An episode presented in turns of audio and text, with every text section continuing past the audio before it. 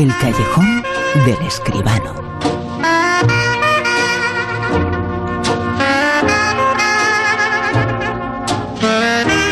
Mañana se entregan los premios eh, grandes, los Oscar, el día más importante para los premios en el mundo, más que en el mundo del cine, en el espectáculo, en la parte de espectáculo del cine.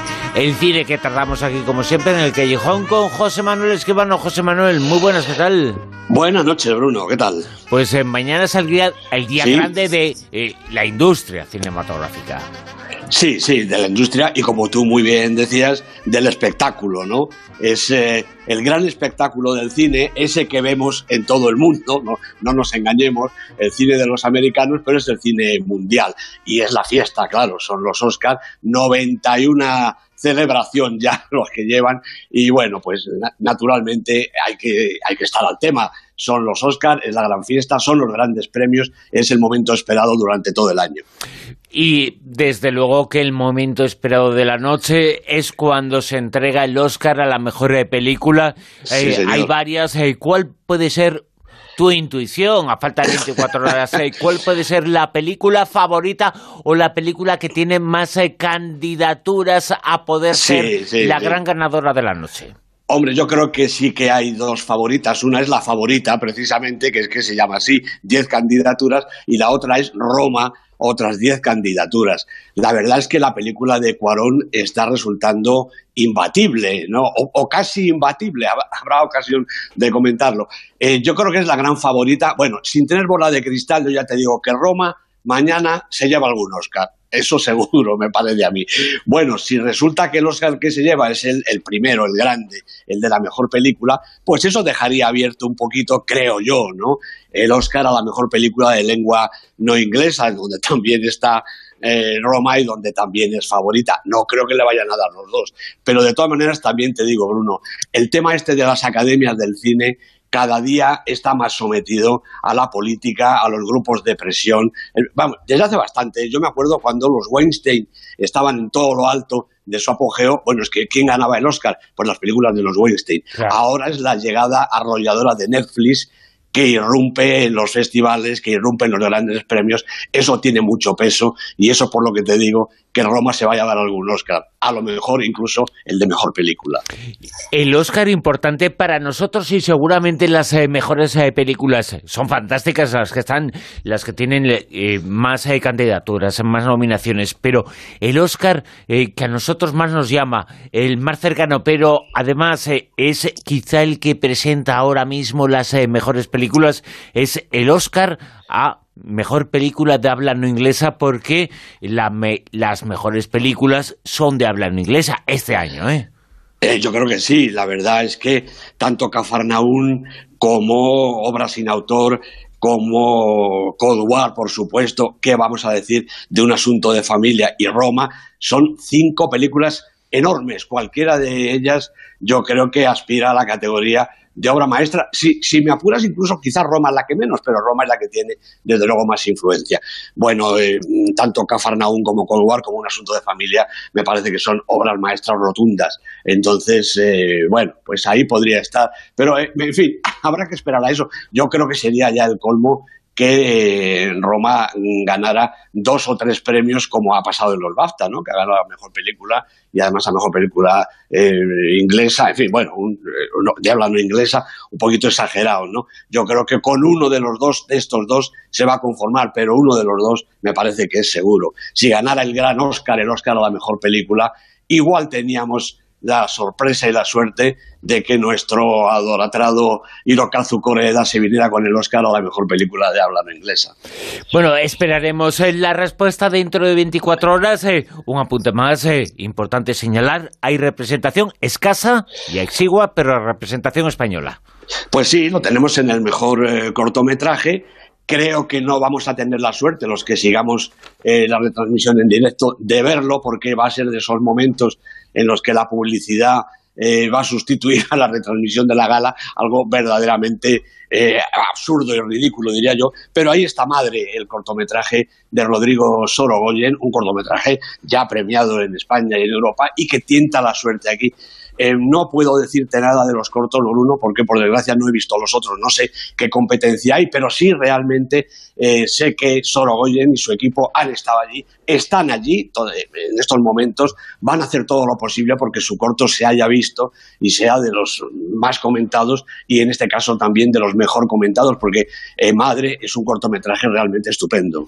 Y lo que vamos a comentar ahora es la película va a ser eh, la crítica, el comentario de José Manuel Esquivano. ¿Podrás perdonarme algún día? Así se titula. Solo estos, los otros no. Venga, hombre, llevo cargando con ellos todo el día. Hay gente esperando. No es necesario que me falte el respeto. Es más, ustedes han vendido libros míos. ¿Y quién es usted? Lee Israel. Oh, tenemos muchos ejemplares de su último libro. Nadie va a comprar libros de Lee Israel en este momento. Debo varios meses de alquiler y mi gato está enfermo.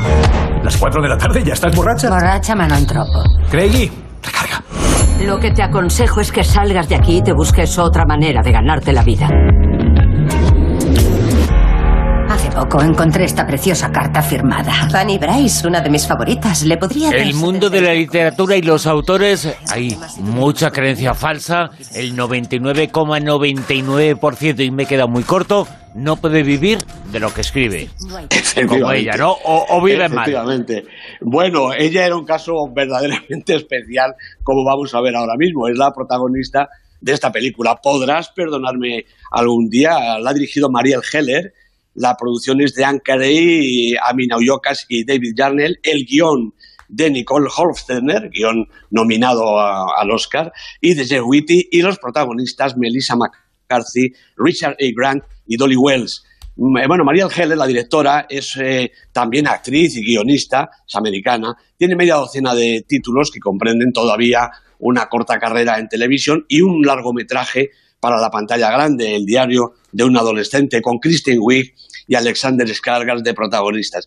Bueno, lo que parece, a esta mujer le interesan los caracteres femeninos y en el, esta escritora, Lee Israel, que es un personaje real, se mueve a sus anchas absolutamente.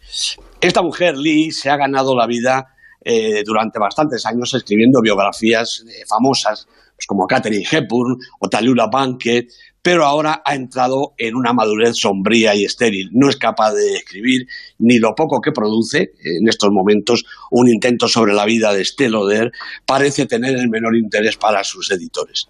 Sobrevive como administrativa en una oficina, pero su mal carácter hace que la echen del trabajo y se encuentra parada y sin dinero, apenas para mal comer y sin poder pagar ni siquiera el alquiler de su apartamento. Hasta que consigue vender a un anticuario una carta autógrafa que ha caído en sus manos y alertada por la comodidad de ese dinero fácil, se lanza a una escalada de falsificaciones de correspondencia y dedicatorias de artistas fallecidos, como Dorothy Parker, que es la autora de la frase que da título a la película, Ernest Hemingway, Noel Coward y otros por el estilo. Hasta se provee de papel envejecido y máquinas de escribir antiguas, cuando su negocio se lo permite, para dar mayor verosimilitud a sus timos.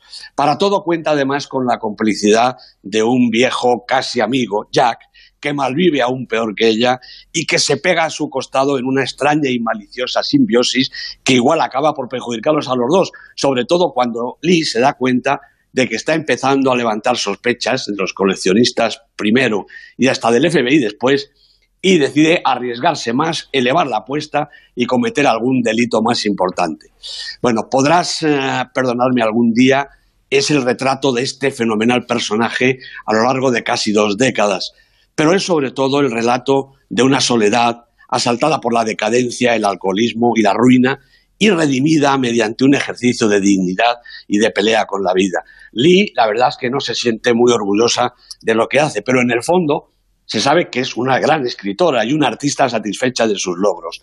Es una mujer luchadora, enérgica, ingeniosa y agresiva, y esas cualidades la ayudan a sobrevivir y la colocan un punto por encima de Jack, lo que ya es bastante para ella.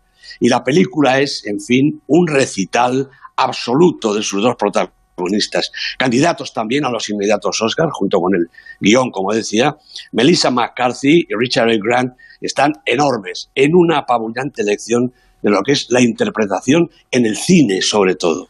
Él, extraordinario en su personaje caducado, amargo y titubeante, que se sabe derribado con certeza y que se agarra al menor soplo de vida.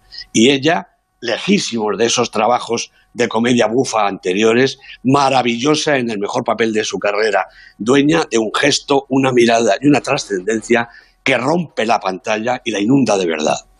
¿Podrás eh, perdonarme algún día? Así se titula esta película, esta auténtica joya sobre la que nos ha hablado en su comentario, en su crítica, el que dijo hoy José Manuel Esquivano, que nos eh, sitúa también los 10 eh, primeros filmes en el Super 10. La lista, la gran lista que tiene esta semana en el puesto número 10. Bueno, aquí sigue El vicio del poder, eh, la película de Adam McKay con este estupendo Christian Bale que opta al Oscar al mejor actor en su personaje de Dick Cheney. Cinco semanas en la lista. Christian Bale no sé si es el máximo favorito, pero es el más mencionado. Desde luego que parece que eh, puede llevarse ese Oscar y puede ser uno de los grandes triunfadores eh, mañana, ¿no? Seguramente ese tipo de personajes, ese tipo de creación es de, los que les gusta a los americanos, a la Academia Americana, con toda seguridad.